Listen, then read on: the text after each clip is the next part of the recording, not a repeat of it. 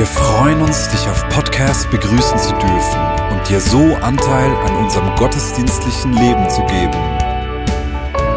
Wir danken dir für jede Form des Mittragens. Mit einer Online-Spende auf der Website kannst du die Vision der Vineyard Bern finanziell unterstützen. Wir wünschen dir viel Inspiration beim Hören der Botschaft und Gottes Segen.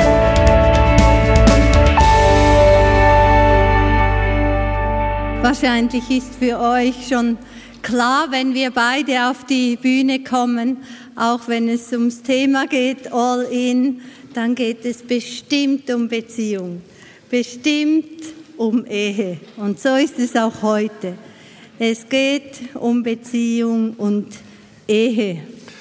Wir feierten ja diese Woche äh, oder letzte Woche den Valentinstag und immer die Woche vor dem Valentinstag wird äh, die Marriage Week, die, e die Woche für Ehepaare gefeiert. Das ist mittlerweile eine weltweite Bewegung geworden in, in etwa 40 Ländern. Und äh, es geht bei dieser Marriage Week darum, Menschen daran zu erinnern, wie wertvoll Beziehungen sind, wie wertvoll auch unsere Ehen sind, dass man sich auch mal wieder daran erinnert, was haben wir eigentlich aneinander? Äh, wir haben Nachbarn eingeladen, es konnte nur die, Fra äh, die Frau äh, kommen, aber es war für mich sehr ermutigend, einfach zu merken, wie offen Menschen auch sind, über Themen der Beziehung eben auch zu reden. Und es tut gut, sich zwischendurch daran zu erinnern, was man aneinander hat. Die Ehe für alle fordert uns im Moment recht stark heraus. Das habt ihr vielleicht in den News auch mitgekriegt. Und äh, ich denke, das ist wirklich auch eine Chance für uns, dass wir die Hausaufgaben machen und uns ganz neu überlegen, was ist denn die Ehe oder der Ehebund aus christlicher Perspektive? Was macht die Ehe so besonders? Und äh, ihr habt vielleicht gemerkt, manche Menschen haben ganz andere Vorstellungen äh, zum Teil Vorstellungen, die wir gar nicht teilen können. Aber äh, wir haben auch in anderen Themen die Herausforderung, zum Beispiel an Weihnachten, da ist der Weihnachtsmann äh, in unserer Gesellschaft zentral oder äh, an Ostern der Osterhase. Äh, aber weit weg von dem, was die biblische Perspektive eigentlich ist. Und die Herausforderung ist dann, dass wir nicht meinen, wir müssten jetzt den Weihnachtsmann und den Osterhasen bekämpfen und jetzt ein Aktionskomitee gegen den Weihnachtsmann organisieren, sondern dass wir versuchen, aus dieser Situation heraus zu kommunizieren, was denn Gottes Gedanken zum Thema Ehe und zum Thema Beziehung sind. Und ich freue mich eigentlich auf diese Herausforderung, die da in den kommenden Jahren vor uns liegt. Wir möchten diese Predigt starten mit einem Text aus dem Kolosserbrief. Und zwar zuerst den Vers, der zeigt, wen spricht Paulus da eigentlich an? Wen meint er da? Paulus spricht hier davon, was Christus in unserem Leben eigentlich alles neu gemacht hat, was neu geworden ist durch ihn. Und er sagt, das neue Leben, das dürft ihr anziehen. Und er sagt, und ihr habt das neue Gewand angezogen, den neuen von Gott erschaffenen Menschen, der fortwährend erneuert wird, damit ihr Gott immer besser kennenlernt und seinem Bild ähnlicher werdet. Also Paulus spricht da nicht zu irgendwelchen besonderen Leuten, sondern zu denjenigen, die sich entschieden haben, mit Jesus unterwegs zu sein und dieses neue Gewand anzuziehen. Und von diesem neuen Gewand möchten wir jetzt hören. Und zwar geht es darum, wie stehen wir in Beziehung miteinander. Und ich lade euch ein, für diejenigen, die verheiratet sind, ihren Ehepartner sich vorzustellen bei dem, was ihr dann hört.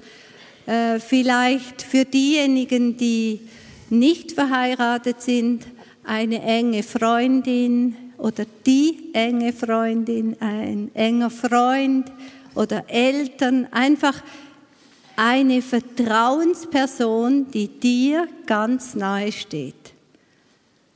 Ihr Positiv oder negativ? Ihr dürft die Augen schließen und euch diese Person vorstellen und auf diesem Hintergrund zuhören. Äh, Will fließt jetzt die Verse aus Kolosser 3, 12 bis 15. Geschwister, ihr seid von Gott erwählt. Du bist von Gott erwählt. Du gehörst zu seinem heiligen Volk. Du bist von Gott geliebt. Darum kleide dich nun in tiefes Mitgefühl, in Freundlichkeit, Bescheidenheit, Rücksichtsnahme und Geduld. Geht nachsichtig miteinander um und vergebt einander wenn einer dem anderen etwas vorzuwerfen hat. Genauso wie der Herr euch vergeben hat, sollt auch ihr einander vergeben. Vor allem aber bekleidet euch mit der Liebe. Sie ist das Band, das euch zu einer vollkommenen Einheit zusammenschließt. Der Frieden, der von Christus kommt, regiere euer Herz und alles, was ihr tut. Als Glieder eines Leibes seid ihr dazu berufen, miteinander in diesem Frieden zu leben und seid voll Dankbarkeit gegenüber Gott. Mari hat schon letzte Woche zum Thema dieser Agape-Liebe gesprochen. Und wir möchten heute jetzt einzelne Aspekte daraus wieder aufnehmen. Wenn es um das All-In geht, dann heißt es ja, ich nehme allem Mut zusammen und setze auf eine Karte. Also ich halte nichts zurück, ich wage es, alles auf eine Karte zu setzen in der Hoffnung, alles zu gewinnen. Und so ist es eigentlich auch. Wir wagen alles auf die Karte, oder ja, weiß nicht, ob man das so sagen kann, alles auf Gott zu setzen. Und auch, wenn wir verheiratet sind, alles auf einen Menschen zu setzen. Dieses All-In hat so etwas an Radikalität in sich.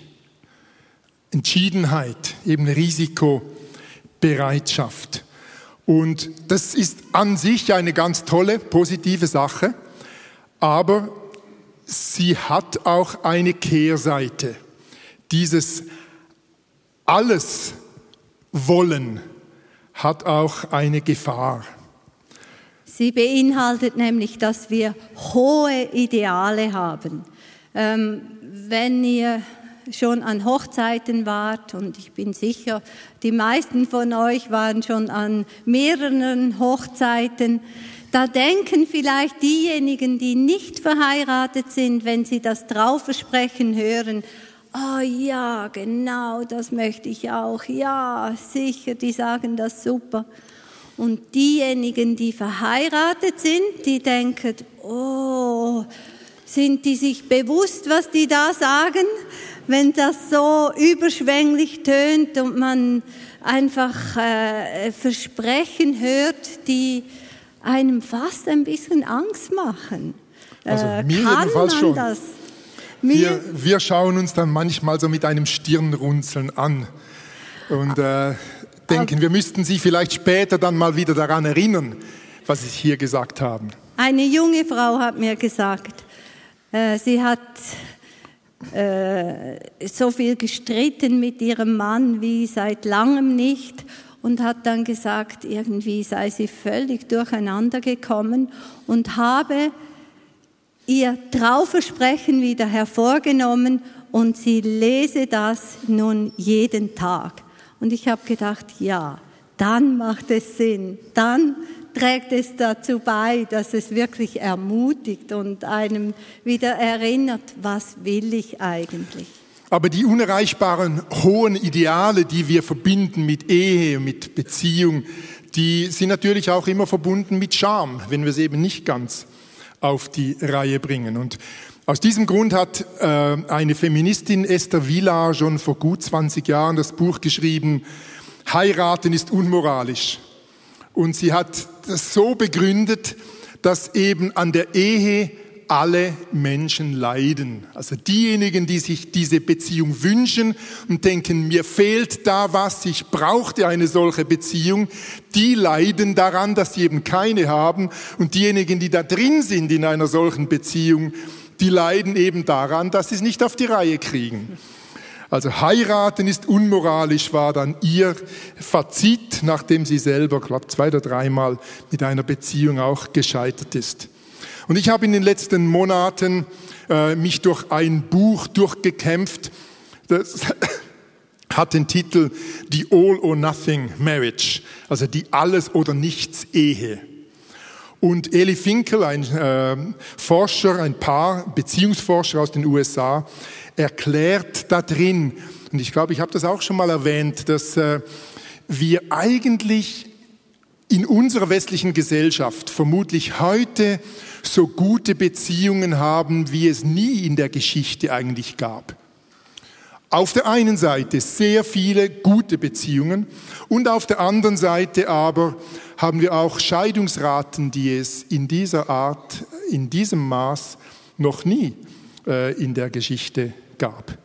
Ja, und wir erschrecken ja manchmal, wenn Paare sich trennen nach 20, 30, vielleicht sogar 40 Jahre, die sie miteinander unterwegs sind. Und wir fragen uns, was ist denn los?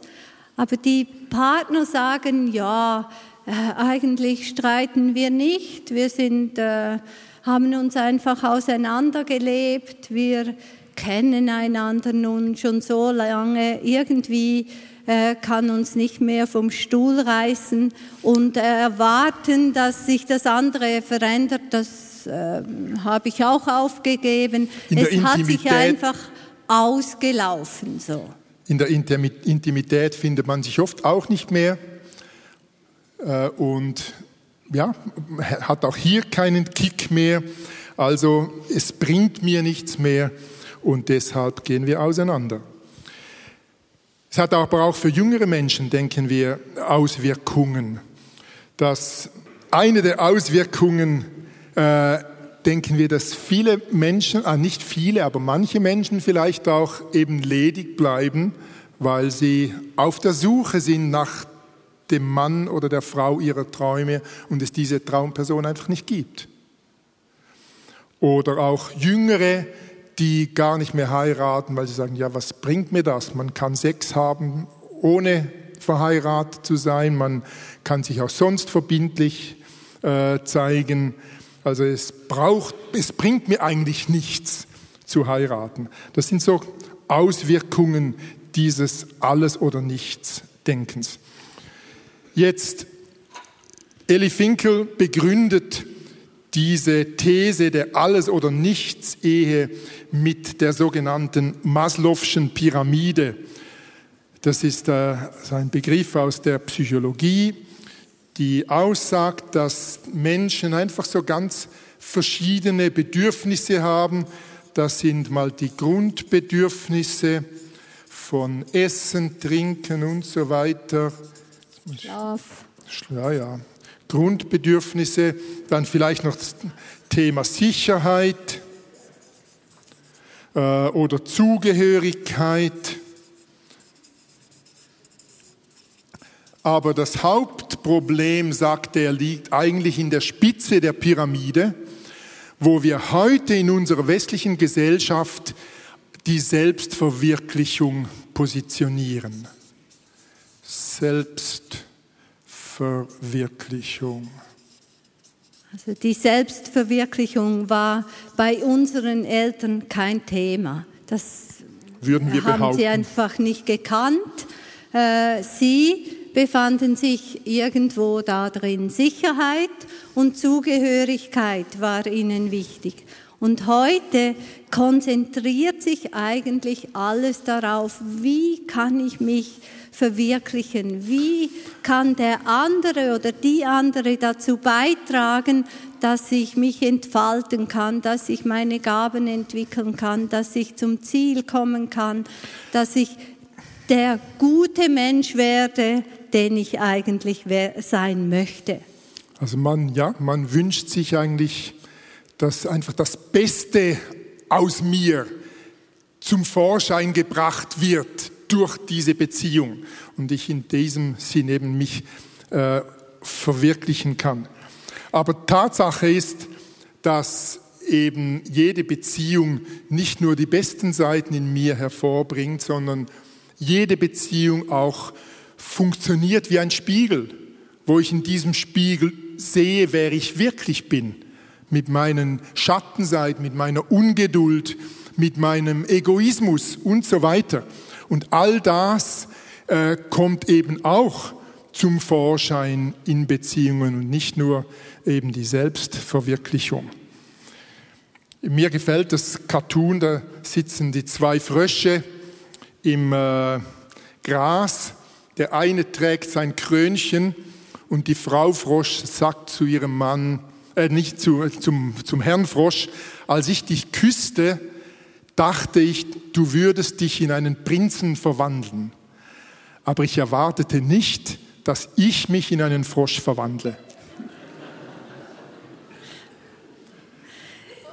Ja, man könnte jetzt denken, ja gut, also es ist schlecht, einfach Erwartungen zu haben. Ich muss lernen, keine Erwartungen zu haben, damit ich nicht zu hohe Erwartungen habe.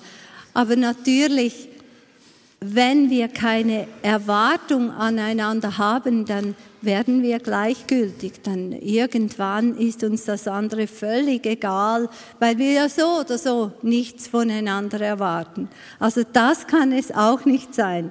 Wir müssen einen Weg finden, wie wir mit unseren Erwartungen umgehen können und wie diese immer wieder ausgeglichen werden, dass sie eben nicht die Überflieger werden und überhöhte Erwartungen werden. Aber es kann schon helfen, die Erwartungen auch zu reduzieren, weil Christa hat mir mal gesagt, weißt du, seit ich meine Erwartungen an dich einfach aufgegeben habe, bin ich jetzt jeden Tag positiv überrascht.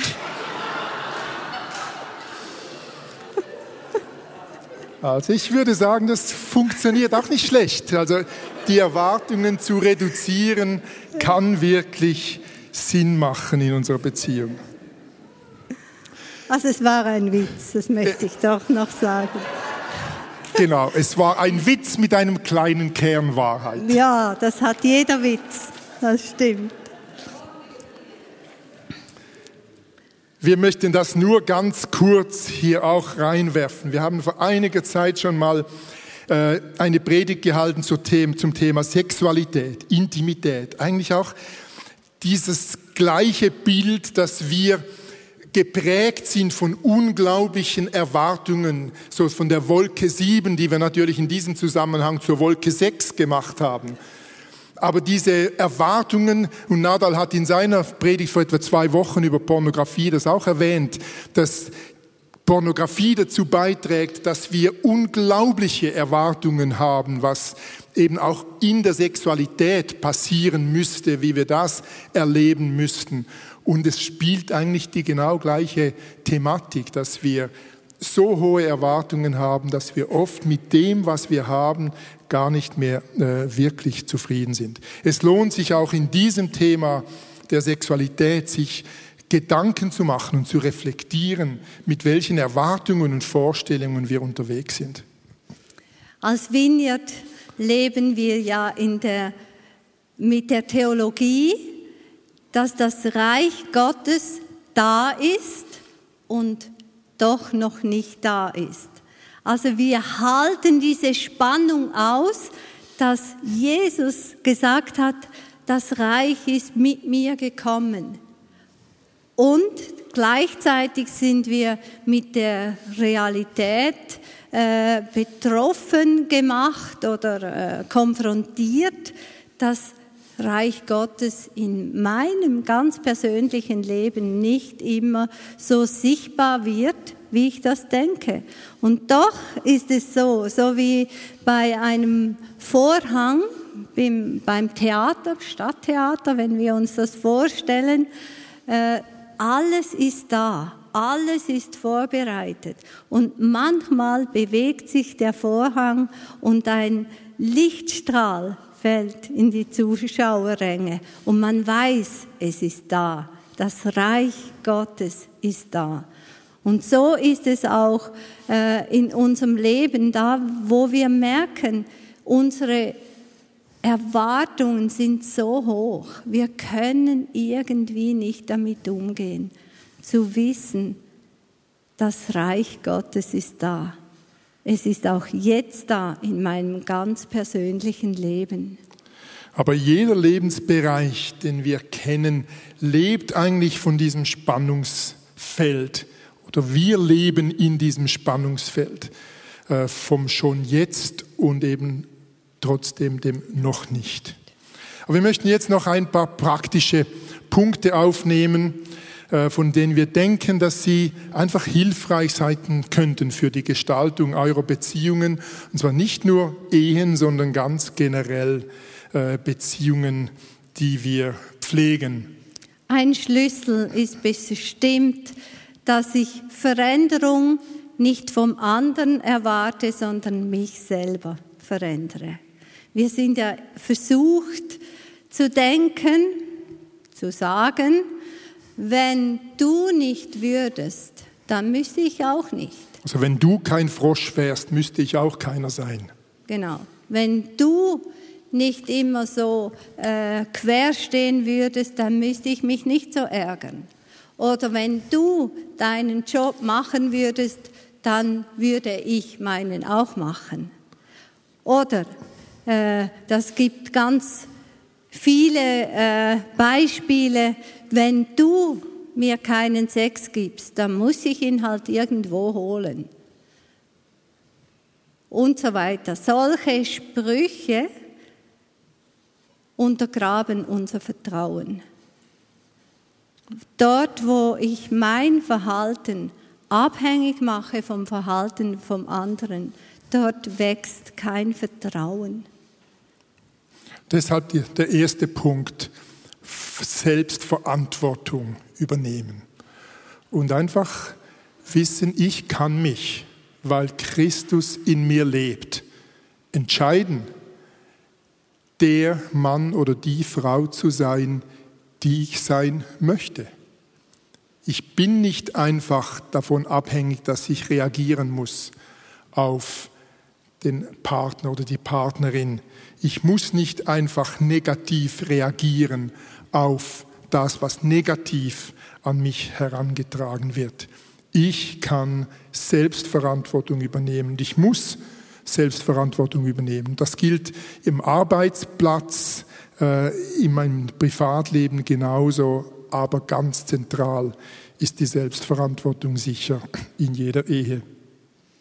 Dann natürlich die Andersartigkeit auch speziell in der Ehe. 80 Prozent der Paare wählen sich aus als Gegensatzpaare, sind also total unterschiedlich. Und wenn man sich damit auseinandersetzt, was macht dann die, unsere Unterschiedlichkeit aus, dann hilft einem das sehr, dem anderen nicht Böswilligkeit zu unterstellen, sondern zu sehen, dass andere reagiert einfach völlig anders. Gerade in der Intimität einfach die Unterschiede von Mann und Frau so unglaublich riesig. Äh, aber diese Unterschiedlichkeit muss nicht bedrohlich sein, sie kann auch als Ergänzung verstanden und erlebt werden. Und diejenigen von euch, die schon mal die fünf Sprachen der Liebe kennengelernt haben, so die, die Art und Weise, wie wir Wertschätzung wahrnehmen oder auch wie wir selber Wertschätzung äh, geben, diese fünf Sprachen der Liebe sind so unglaublich hilfreich, einfach zu kennen und sich damit auseinanderzusetzen. Oder auch grundsätzlich mit Persönlichkeitstypen.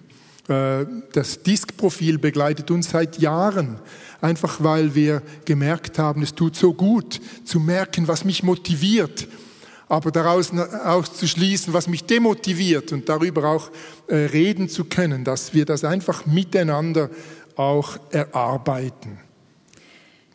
Natürlich kennen wir hohe Erwartungen auch in unserem Leben als Gemeinde oder in unseren Freundschaften. Erwartungen, wie die anderen auf mich reagieren müssten, wie sie sich kümmern müssten.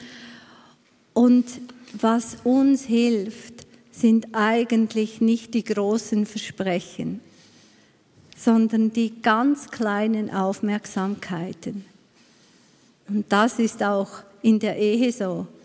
Wenn ich will, verspreche, ich werde nie mehr äh, wütend auf dich werden, dann das weiß wäre ich. schön, aber. Äh, das wäre ich, schön, aber ich, ich würde weiß. sauer lächeln und denken, das wird schwierig sein. Genau.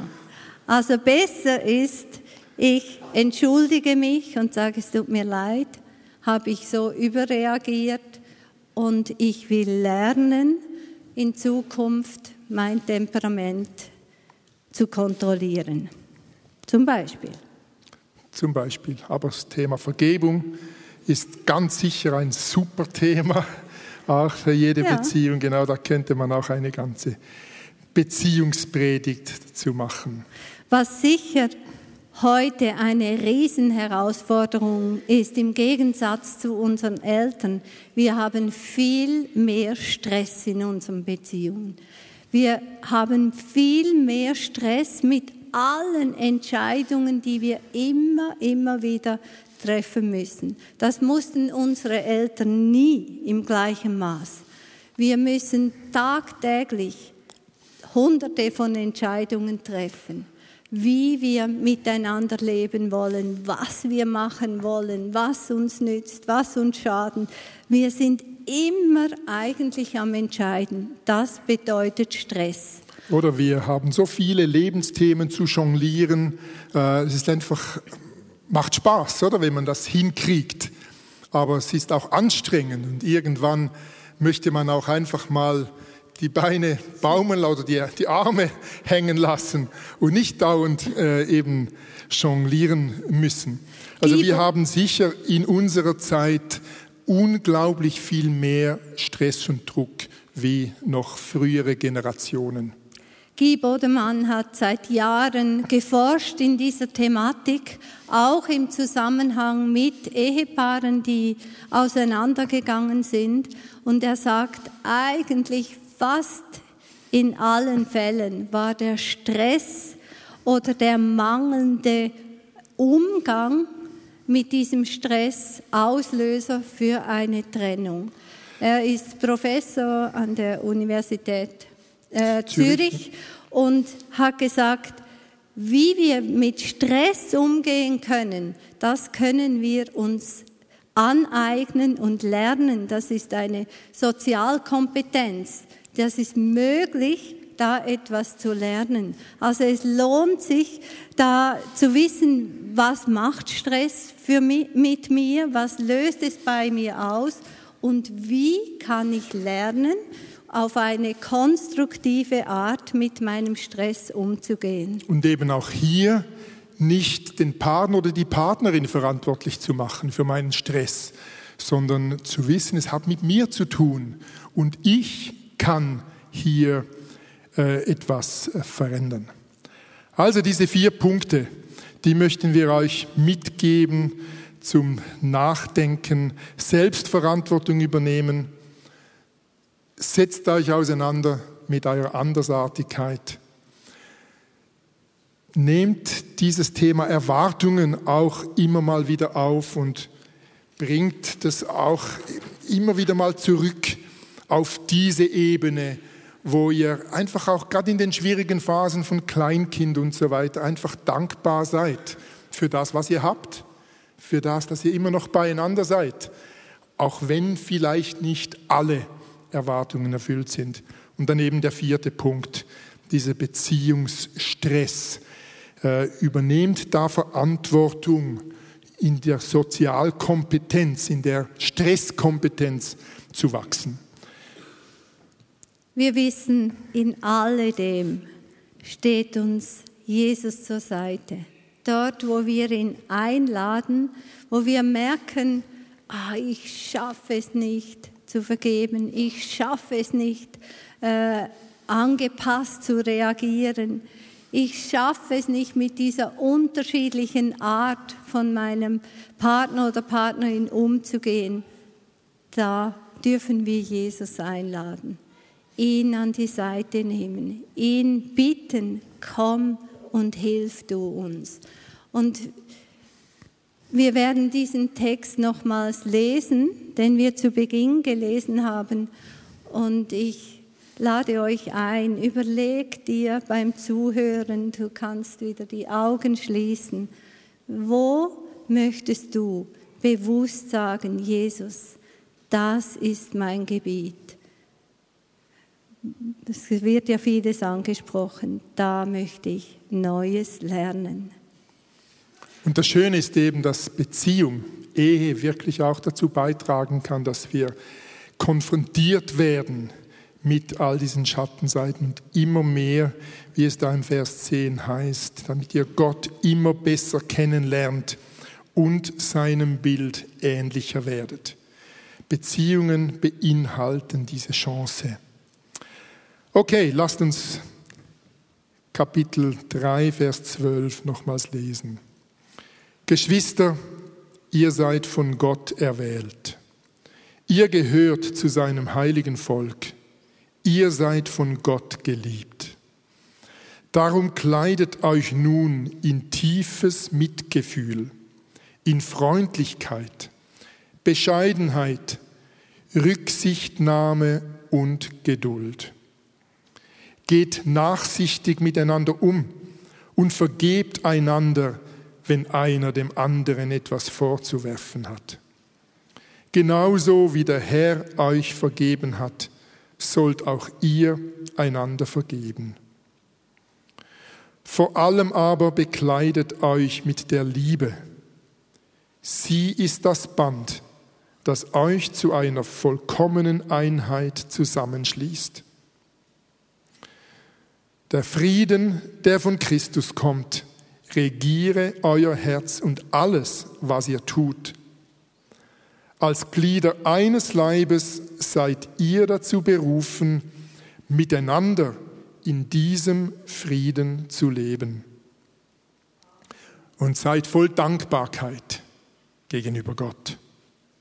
und vielleicht wurde dir ein Themenbereich bewusst, sei das Geduld, mangelnde Geduld, sei das mangelnde Nachsicht, mangelnde Vergebungsbereitschaft, mangelnde Liebe, mangelnde Barmherzigkeit, was auch immer. Wenn ein Punkt dich angesprochen hat, dann steh doch auf und wir wollen miteinander beten und das gemeinsam vor Gott bringen, gemeinsam ihm sagen, Herr, da brauche ich deine Hilfe.